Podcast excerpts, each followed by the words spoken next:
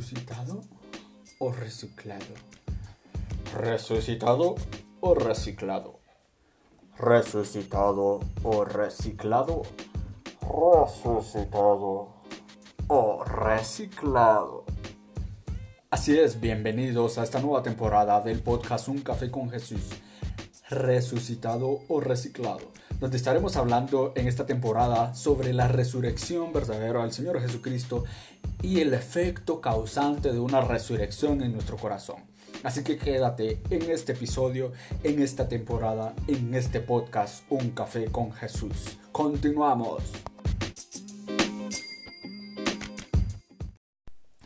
Hola, ¿qué tal? ¿Cómo estás? Un gusto saludarte nuevamente soy Jefferson me Estoy muy contento que me acompañes nuevamente en este episodio del podcast, una semana más. Qué bendición de que estemos siendo consistentes, estemos conectándonos cada fin de semana para hablar de la palabra del Señor. Y bien, hoy te traigo un tema bastante interesante, bastante polémico, pero muy bonito, muy eh, centrado en lo que el Señor nos quiere hablar hoy que seguramente te va a gustar. Eh, quiero que sea breve este, este episodio, pues está diseñado para que sea un poquito breve. Así que vamos a arrancar con todo. Si es en el nombre del Padre, el Hijo y del Espíritu Santo. Amén. Señor, te doy gracias por tu amor, por tu misericordia, porque permites nuevamente que estemos conectados en este podcast para hablar de ti, ejercer nuestra fe, florecer nuestra fe, amarte más, conocerte más y por supuesto hacernos mejores cristianos y mejores hijos de Dios. Te pedimos, Mamá María, que también nos lleves a los ojos misericordiosos de Jesús. Nos abraces con tu manto precioso. Todo te lo pedimos y agradecemos en el nombre poderoso y dulce y misericordioso de Jesús. Amén. Pues bien, mis amigos, mis queridos escuchas, mis radioyentes, dijera si fueran a radio directamente pues quiero platicar con ustedes los procesos en la fe, el proceso de la fe, procesos de fe, como ustedes lo quieran llamar, ¿ok? Pues quiero que empecemos con una pequeña, como que, historia o imaginando un poco, ¿no? Y es precisamente que quiero hacer referencia a dos fotografías que destacan en momentos difíciles, bueno, no difíciles, distintos puramente de la historia. Y pues vemos en una de estas, pues es una fotografía que se ve bellísima, la catedral medieval con sus elevadas agujas, o sea, ustedes pueden imaginar este tipo de catedrales que están muy bien realzadas y su mística arquitectura así medieval totalmente espectacular y uno extraordinario, ¿no? La iglesia domina toda la población y es el centro del todo. Eh, Comúnmente pues en ese entonces eh, las iglesias eran el centro de la ciudad y todo giraba alrededor de. Y en otra pues vemos la fotografía de la Catedral de San Patricio en Nueva York. Se ve minúscula como aplastada por los enormes rascacielos que la circundan, o sea, que la rodean, todos los edificios que son casi el mismo tamaño que las torres gemelas y todo este asunto, ¿no? O sea, tremendo. La torre, San la, las torres, los edificios, a comparación de la iglesia San Patricio se ve diminuta, ok. La iglesia se ve diminuta. Y se ve muy minúscula, como les decía. Estas dos fotografías hacen referencia a dos momentos de nuestra historia muy, muy específico. Antiguamente, pues la iglesia era el corazón de la ciudad, como les decía, y los habitantes desarrollaban todo su trabajo alrededor del pensamiento religioso. Todo era relacionado a quién eres tú como cristiano, digamos en otras partes, a qué profesabas tú tu fe. Y en la actualidad, pues, en otra fotografía, en la actualidad lo religioso ha quedado como marginado. Nos encontramos con una sociedad muy secularizada, donde lo material tiende a aplastar a lo espiritual donde es mucho más importante la riqueza humana que la riqueza celestial. Y no me aparto de que tú puedas tener aspiraciones muy grandes, tal vez de riquezas materiales, porque pues siempre y cuando pues tú tengas presente tu humildad está bien, pero Muchas veces es necesario que nosotros, más allá de minar el oro que tiene la tierra, minar el oro que encontramos en la palabra del Señor, el oro que encontramos en Dios, el oro que encontramos en el amor y en el que podemos cultivar en el cielo, ¿no? Ese oro es el que nosotros tenemos que minar, tenemos que descubrir. Pero estamos en una, en una sociedad muy secularizada donde es más común escuchar reggaetón, perreo, sucio, ¿no? y, pues me parece bastante gracioso porque eh, es algo común totalmente que vemos en la ciudad que van jóvenes de 20 años, de 25 años, 30 años a las 5 de la mañana para su trabajo con un reggaetón a todo volumen. Y si nos preguntamos si en algún momento tienen un espacio para leer la Biblia, un espacio para meditar sobre su vida, para meditar sobre el amor, sobre la esperanza, sobre la fe, o simplemente para escuchar música religiosa, música católica, música que te conecte con, con tu propósito, ¿no? Creo que no pasa. Entonces, en medio de esta sociedad, cada vez nos vemos más descristianizadas. Se encuentra un hombre ciego en medio del camino. Y es muy difícil saber a dónde enfilar. Ok, ¿para dónde voy? Si me voy a volver religioso, me voy a volver secular. Eh, y efectivamente, pues las tendencias siempre son las que manipulan las decisiones de las personas. Eh, yo podría decir que seguramente en los 80, 90 la gente no pensaba en escuchar reggaetón. La música disco era la música del momento, entonces todos escuchaban eso, la música romántica. Y nadie pensaba en, escuchar reggaetón, pero vamos 10 años, 20 años después y es totalmente lo contrario. Nadie piensa en escuchar música disco, música clásica, romántica, ¿no? Y es por eso precisamente. Y pues el hombre posmoderno en medio de las tinieblas, vale llamarlo así, de tanta confusión, busca una luz que lo guíe en su interneblecida senda. Muchas veces este, este ruido del mundo pues sirve como esas tinieblas que no te dejan saber hacia dónde vas. Y pues ya saliendo del marco teórico, el marco de referencia de la música, comparar músicas unas con otras, eh, con las decisiones de la vida, eh, nos vemos que en unas grandes tinieblas donde no sabes si ser si amar a Dios y ser un loco ignorante como lo planteaban, lo planteaban los fariseos en, en su tiempo a los que seguían a Jesús los llamaban ignorantes o ser del montón sí del montón que escuchan esto que hacen aquello.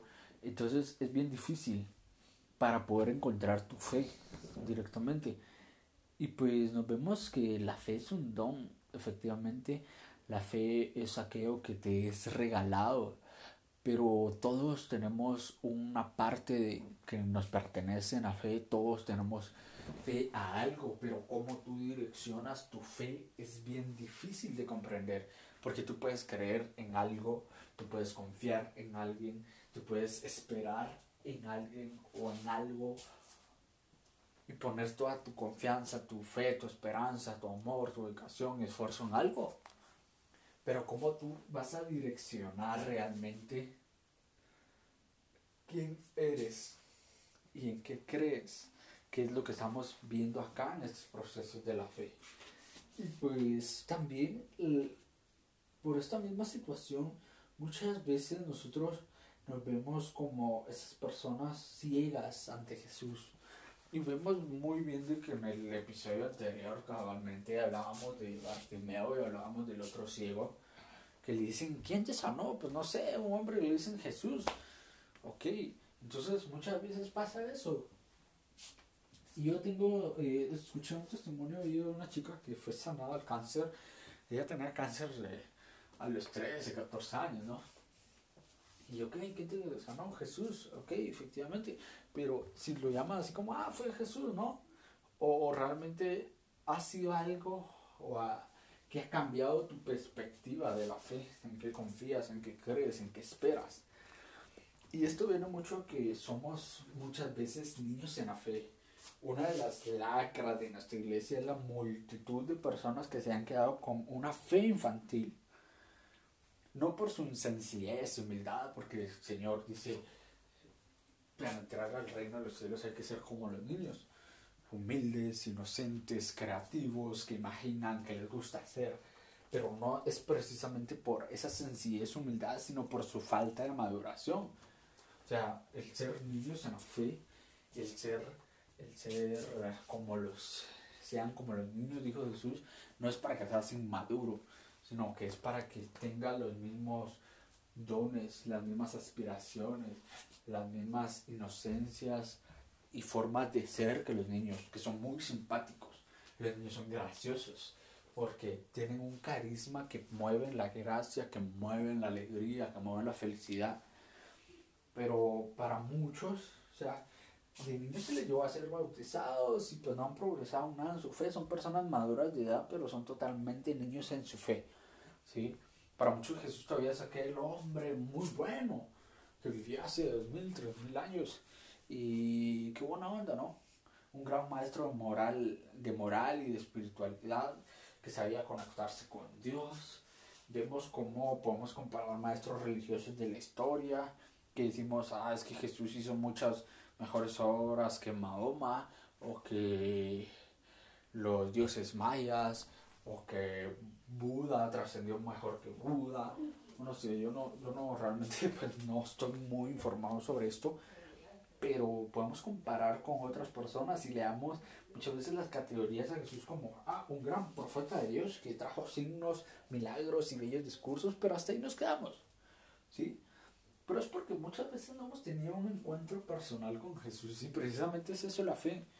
Tú no puedes esperar en algo con el cual no te has encontrado, con el cual no has tenido una relación. ¿Sí? O sea, tú no puedes, no sé, no puedo tener un claro ejemplo ahorita, no se me viene nada a la mente, pero es difícil que tú no tengas eh, esa conexión cuando no has permitido progresar en ese encuentro. Mientras no exista ese encuentro personal, eh, será se está construyendo un edificio sobre la arena. ¿sí? Nuestra iglesia tiene mucho que meditar sobre esa nueva evangelización que nos está pidiendo a nivel mundial. Y a esto viene mucho de que yo no sé de qué parte tú me estás escuchando del mundo. Pues simplemente viniste a este podcast porque ah, pues me lo recomendó Spotify o iTunes o Podcast Apple o Google Podcast, no sé. Pero a lo que quiero es que tú te lleves algo en tu corazón. Y es precisamente cuando tú edificas un edificio sobre la arena, en cualquier momento el agua rompe las olas, o sea, el viento rompe las olas muy fuertes y el agua empieza a subir más allá de la arena. A veces ha pasado, muchas veces cuando he ido a la playa, pues estoy como bien tranquilo en una orilla que yo creí que pues allá no me llegaba el agua o solo me llegaba a los pies y de nada viene un fuerte viento y empuja el agua y me lleva con todo. y el agua sube hasta dos veces más de donde yo estaba sentado, ¿ok? En arena. Y es precisamente eso, cuando tú no tienes un encuentro, una conexión con lo que tú crees, que en este caso es Jesús, en cualquier momento te va a llevar el agua.